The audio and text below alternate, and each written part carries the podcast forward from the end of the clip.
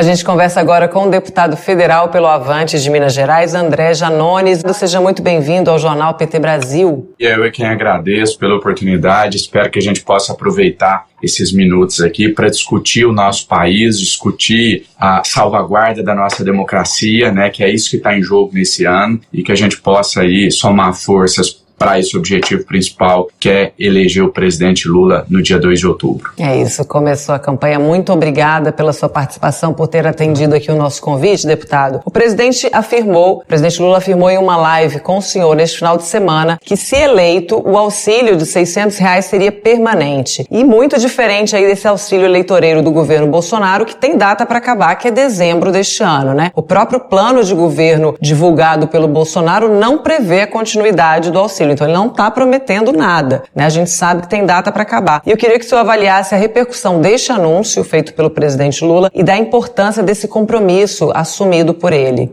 Manda, veja bem. Primeiro, quando a gente vai passar qualquer tipo de mensagem, a gente precisa é, ver quem está passando essa mensagem. Se o, o, o, o, aquele que comunica a mensagem, ele tem autoridade para falar sobre o assunto. Então, é, primeiro eu vou falar de mim enquanto deputado federal. O que, que, tem a ver Janones com o auxílio emergencial? Eu fui uma das principais, não a única, não votei o auxílio sozinho, pelo contrário, ele foi aprovado por unanimidade, mas eu indiscutivelmente fui uma das principais vozes em defesa do auxílio emergencial. Fui taxado por alguns de. me chamavam de Zé do auxílio e faziam um monte de piadinha. Eu falava, não tem problema, eu sei o que as pessoas mais pobres desse país estão enfrentando e eu sei a importância dessa pauta para elas. Além disso, além de usar a tribuna da Câmara dos Deputados para falar sobre o assunto, de utilizar as minhas redes sociais, eu também estou em um mandato de deputado federal. Então, eu participei da discussão para a elaboração do projeto que instituiu o auxílio, eu discuti as propostas, a gente conseguiu, inclusive, é, incluir algumas ideias nossas no bojo do, do projeto. Enfim, então eu sei do que eu estou falando. Né? Os principais posts de redes sociais, as principais falas na tribuna e número de alcance é, em relação ao auxílio emergencial vieram do nosso mandato né, muito superiores aos números do Bolsonaro, então a gente tem autoridade para falar sobre o assunto. Do outro lado, eu não preciso falar né, quem é a pessoa que estava conosco nessa live que fez o compromisso, que é o presidente Lula, que simplesmente é, é, sinônimo, né? Quando você vai analisar a trajetória de Lula, você confunde, né? Ela se mistura com a pauta, a bandeira do combate à fome. Lula é a personificação da luta contra a fome no nosso país. Basta a gente olhar tudo, como começou a trajetória dele, toda a história da fundação do PT, né, qual o propósito quando o partido foi fundado e etc. Então, quando eu vi que o Bolsonaro, e aqui é importante frisar isso aqui, o pessoal quiser fazer recorte depois desse trecho, colocar nos WhatsApp, né, quem está falando que é o deputado federal André Janones, principal militante na causa do auxílio emergencial, que Bolsonaro acaba com o auxílio emergencial em dezembro. Ponto. Isso é indiscutível. Nós temos a lei para provar isso. Isso não sou eu quem estou falando. Na previsão orçamentária do ano que vem, não tem previsão de pagamento de auxílio emergencial. Então, se Bolsonaro vencer as eleições, a partir de 1 de janeiro de 2023, não existe mais auxílio emergencial no Brasil. Ponto. Isso é fato indiscutível. E também é fato indiscutível que o presidente Lula, esse homem que é sinônimo do combate à fome, que diminuiu a miséria no nosso país, que criou o Bolsa Família, esse homem foi quem assumiu o compromisso, não comigo, mas com o povo brasileiro, de permanecer o auxílio emergencial a partir do próximo ano. Do auxílio continuar de forma permanente. Ponto. Essa é a verdade absoluta. Aí, só fazer um esclarecimento rápido: muitas, como o bolsonarismo não tem nada a ver com o auxílio emergencial, como Bolsonaro e os deputados bolsonaristas nem sabem o que é isso, eu te confesso que, Amanda, que eu acho que não é nem maldade, é porque eles não sabem o que é auxílio mesmo, que eles não gostam de pobre, eles não gostam de povo, eles não gostam de quem tem cheiro de povo. Então, pela falta de familiaridade com o assunto, eles estão lá. Olha, o Janones e o Lula divulgou fake news. Nós vamos acionar o STF porque eles divulgaram fake news falando que o auxílio emergencial vai acabar e o auxílio é permanente. Primeiro, estranho falar isso no STF, né? Porque até ontem eles queriam fechar o STF. Segundo o filho do presidente, bastava um cabo um soldado que fechava. Agora eles estão indo lá, olha, STF, o que o João e o Lula tá falando é estranho. Segundo, que não é fake news. Eu nunca incorri em fake news nas minhas redes sociais, por isso eu tenho credibilidade com os meus seguidores. E o Lula eu não preciso nem falar, né? Um estadista, o maior estadista da história da política brasileira, um líder mundial. Ele não ia para uma live no Facebook falar mentira. Então a gente estudou antes, a gente discutiu, e aí eu vou dar aqui uma informação para finalizar para os bolsonaristas, para explicarem para eles, já que vocês nem sabem o que é auxílio, eu quero explicar para vocês, é, bolsonaristas, presidente Bolsonaro e toda, todos os seus acertos, que auxílio emergencial não é o mesmo que auxílio Brasil o que continua após dezembro, e aí sim que se tornou permanente através do nosso trabalho, inclusive eu apresentei uma emenda que foi acatada pelo relator para transformar o auxílio em permanente, é o Brasil. É o Brasil que continua. O emergencial, né, que é a diferença ali dos 400 para os 600 reais, esse extra, que está lá na PEC, que foi instituído, para o estado de emergência. Né, precisamos dar uma aula aqui de interpretação de texto para os bolsonaristas, que só ficam no Facebook fazendo discurso e não, não estudam a lei antes de votar explicar para eles a diferenciação entre auxílio emergencial e auxílio Brasil. Então não tem fake news. A realidade é que Bolsonaro acabou com o auxílio emergencial. Em janeiro não tem mais auxílio emergencial e Lula vai continuar o auxílio é, se eleito presidente da República e se Deus quiser o será. Deputado, oficialmente a campanha ela tem início hoje, né? Nas ruas, nas redes, já que rádio e TV só começam no dia 26 de agosto. Eu queria que o senhor explicasse qual é o papel aí das redes, a importância da presença na internet, especialmente nessas eleições. Olha, eu acho fundamental, principalmente no sentido da gente manter a nossa mobilização, né, da gente manter, da, da gente alimentar a nossa militância. E aqui eu sei que eu estou falando para uma TV do partido, eu quero dizer algo para vocês que eu tenho dito nas nossas reuniões e eu vou compartilhar isso aqui com vocês. É, ninguém, ninguém nesse país tem condições é, de falar melhor, ninguém, ninguém tem condições de, de se dirigir mais ao povo brasileiro do que o Partido dos Trabalhadores. Ninguém pode ter a ousadia, a audácia é, de ensinar também Lula a se comunicar. Quem nesse país poderia achar que tem condições de dizer ao Lula como comunicar com os mais pobres, como falar com o povo? Ele é o maior nessa área e todos estamos cientes disso. Né? Eu, particularmente, tenho exata noção do meu tamanho, da minha importância não vou além nem a quem, eu sei o meu lugar. Agora, o que que falta então? O que que. Jornalista, quando você fala das vezes, o que, que você está querendo dizer? A gente precisa, e aqui essa crítica é para todos nós, para mim, para você, para todos que estão nos assistindo, né? a gente precisa é, pensar coletivamente. Nós precisamos ocupar esse espaço que hoje é ocupado pelo bolsonarismo nas redes. E aí eu ia falar do partido o seguinte: ninguém nesse país tem o poder de mobilização do Partido dos Trabalhadores. Nas ruas, nas feiras populares. Só que a gente precisa trazer isso para esse ambiente aqui, porque aí não vai sobrar nada para o bolsonarismo. A pouca força que Bolsonaro ainda tem é nas redes. E sabe, ele não tem essa força nas redes porque ele é melhor que o Partido dos Trabalhadores, porque ele é mais competente, é porque ele viu um vácuo. Então ele foi. E aí, de novo, a crítica é coletiva, para todos nós, incluindo a mim.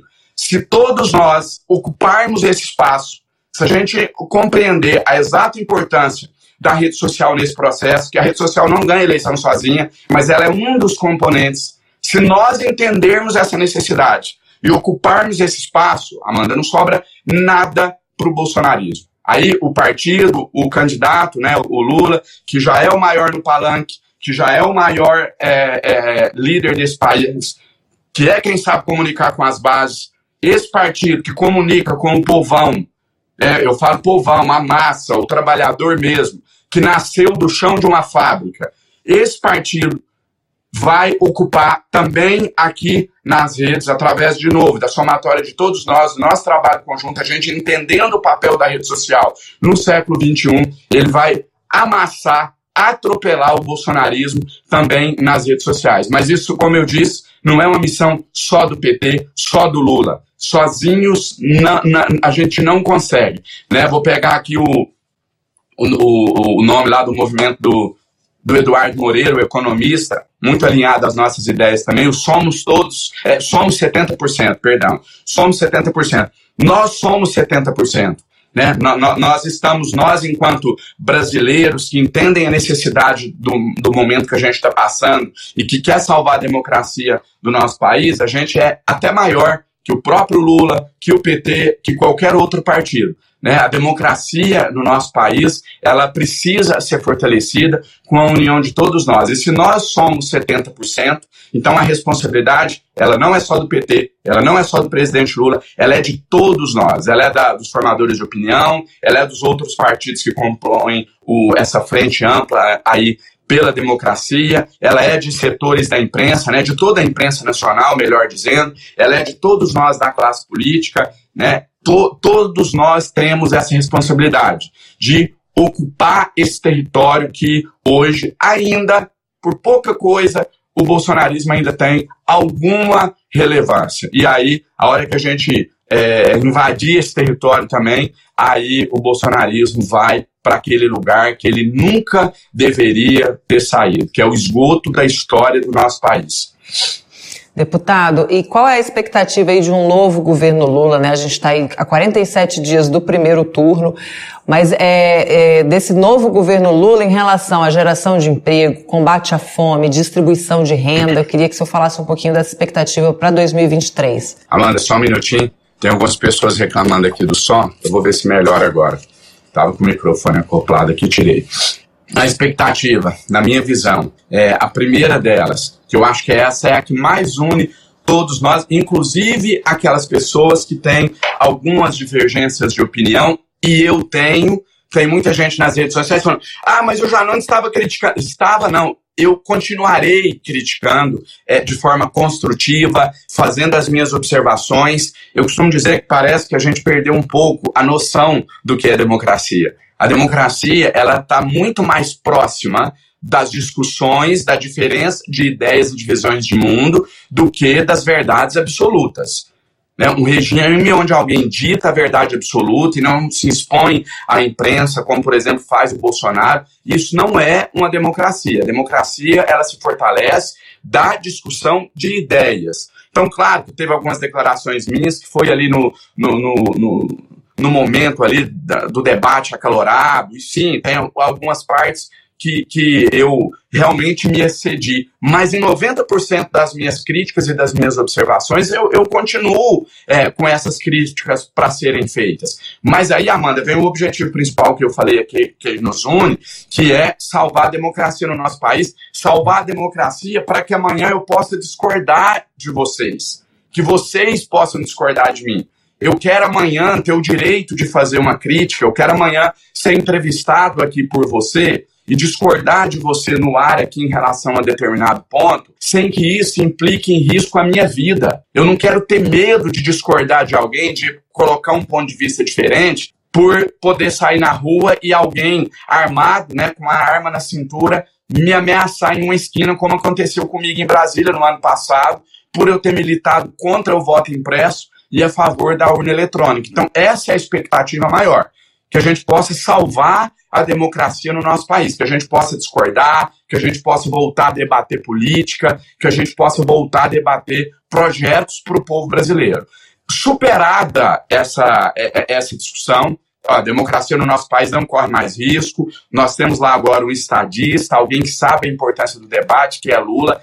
Passemos para a segunda expectativa, que é a, deveria, pelo menos, ser a principal, né? que Lula possa resgatar no brasileiro o direito de sonhar, porque nem o direito de sonhar a gente tem mais. Né, que ele possa colocar comida na mesa do povo mais pobre, que ele possa governar como ele governou nos seus oito anos, priorizando a camada mais pobre da população e a classe média, né, e que assim ele possa devolver, como eu disse e repito, a esperança ao nosso país. E é, preservar o meio ambiente, que é, que é, algo também que eu vou destacar aqui, que a gente espera muito, que a gente possa é, colocar o debate ambiental com o protagonismo que ele merece ter, que ele deveria ter, e também que a gente possa, para fechar aqui, um terceiro ponto que eu vou destacar, uma terceira expectativa, né, que Lula volte a dar ao brasileiro o orgulho de ser brasileiro, que ele possa devolver ao nosso povo que Lula possa devolver ao nosso povo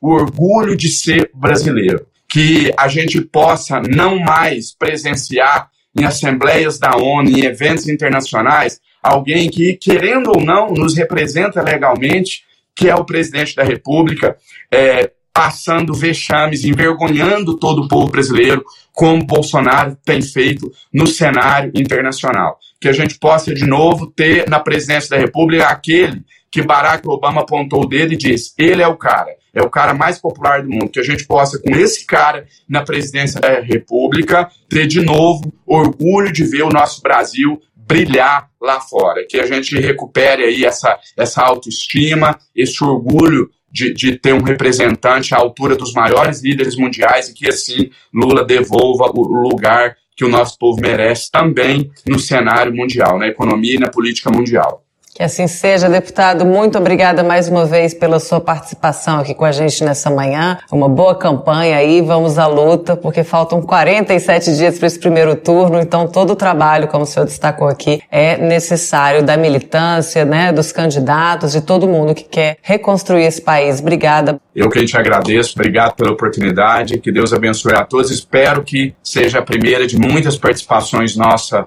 por aqui. Foi um prazer imenso e que em outubro a gente estejamos todos juntos aí em comemoração dessa grande vitória do povo brasileiro. Um abraço. Um abraço, obrigada.